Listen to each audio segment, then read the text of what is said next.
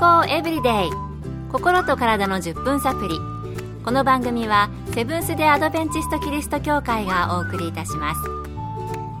皆様お元気でしょうか？森田美恵です。今日もあなたやあなたの大切な人の心と体の健康に役立つ情報を短い10分間にぎゅっと詰め込んでお届けします。セブンス・デ・アドベンチスト・キリスト教会は社会奉仕をモットーに世界中で病院や学校も運営しています。日本でも東京神戸沖縄の3カ所の病院をはじめ福祉施設などの運営を通して皆様の健康と医療福祉の発展に携わってまいりました。なおこの番組は健康情報番組で医師のアドバイスや治療に代わるものではありません。すでに投薬を受けている方また病院に通われている方はかかりつけの医師の指導のもとこの番組の情報も参考になさってください。寒くなって風邪やインフルエンザが流行する季節になりました。この番組のスタッフの中にも少し体調を崩している人いますけれどもあなたは大丈夫ですか？この時期、インフルエンザだけではなく、他にも気をつけないといけないウイルスがあるそうです。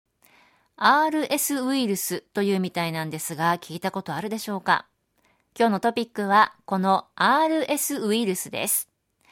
今回は東京衛生病院の小児科医長で、日本小児科学会専門医指導医、日本アレルギー学会専門医医学博士の高橋健一郎先生のお話をお送りします。RS ウイルスは発熱や咳、鼻水、鼻づまり、税鳴などの気道症状を引き起こす風邪のウイルスの一つです。低年齢の小児に感染すると呼吸状態が悪化するため、小児の感染症としてよく知られていますが、すべての年齢の人に感染します。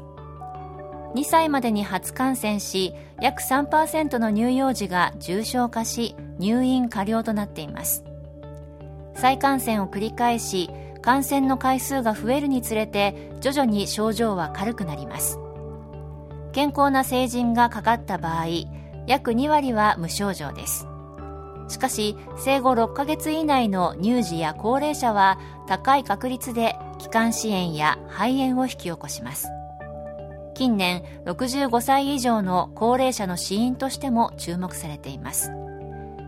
RS ウイルスは毎年10月末から冬季にかけて流行していましたが最近の流行時期は8月末からと2ヶ月ほど早まってきています。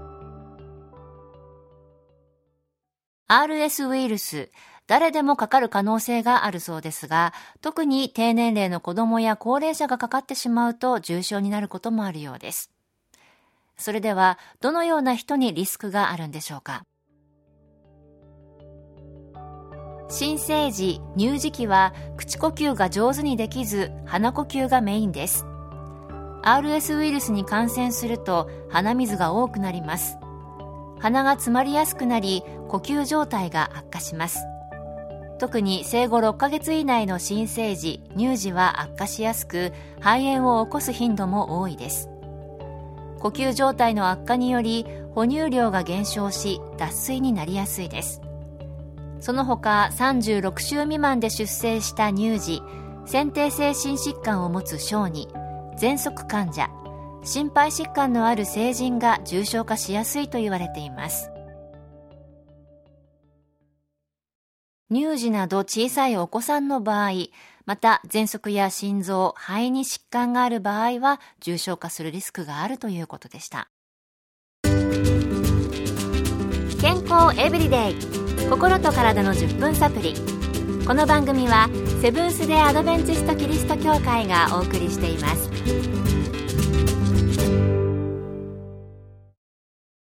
今日は秋から冬にかけて流行して年齢の低いお子さんや高齢の方がかかると重症化する確率が高い RS ウイルスについて。東京衛生病院小児科医長で日本小児科学会専門医指導医医学博士の高橋健一郎先生のお話をお送りしています。それでは RS ウイルスにかかった場合、治療はできるのでしょうか ?RS ウイルスに対する特異的な治療法はありません。基本的に症状を緩和する治療を行います家では1鼻水が多い時に鼻吸引をする痰を出しやすくする薬を内服する。3加湿をして痰を出しやすくするなどの治療です。入院した場合は4脱水症状を補正するために点滴をする。5酸素が少なければ酸素投与をするなどの対症療法が1から3に追加されます。特異的な治療法はなくて症状緩和の治療をするということでしたね。それでは RS ウイルスにかからないためにできる予防策などはあるのでしょうか。外出したら手指衛生や石鹸による流水の手洗いうがいをするようにしましょう。乳幼児は風邪をひいた年長児や大人に近づかないようにしましょう。風邪の症状が出たらマスクを着用し他の人にうつさないように気をつけましょう。36週未満で出生した新生児や乳児先天性心疾患を持つ乳幼児などの一定の条件を満たすお子様に対しては RS ウイルス感染による重症化をしにくくする注射をすることができる場合もあります。まずは手洗いとうがい、そして風邪をひいている人に近づかないことみたいですね。注射も条件によって受けられるということでした。そしてもし症状がある場合は、人にもうつさないように注意しないといけないですね。体調崩し気味の番組スタッフはしっかりマスクをし、来ないでくださいと私たちを近づけないように部屋もバリアしてくれていました。ありがたいです。寒い時期になってきました。今年はインフルエンザの流行も早く始まっているようです。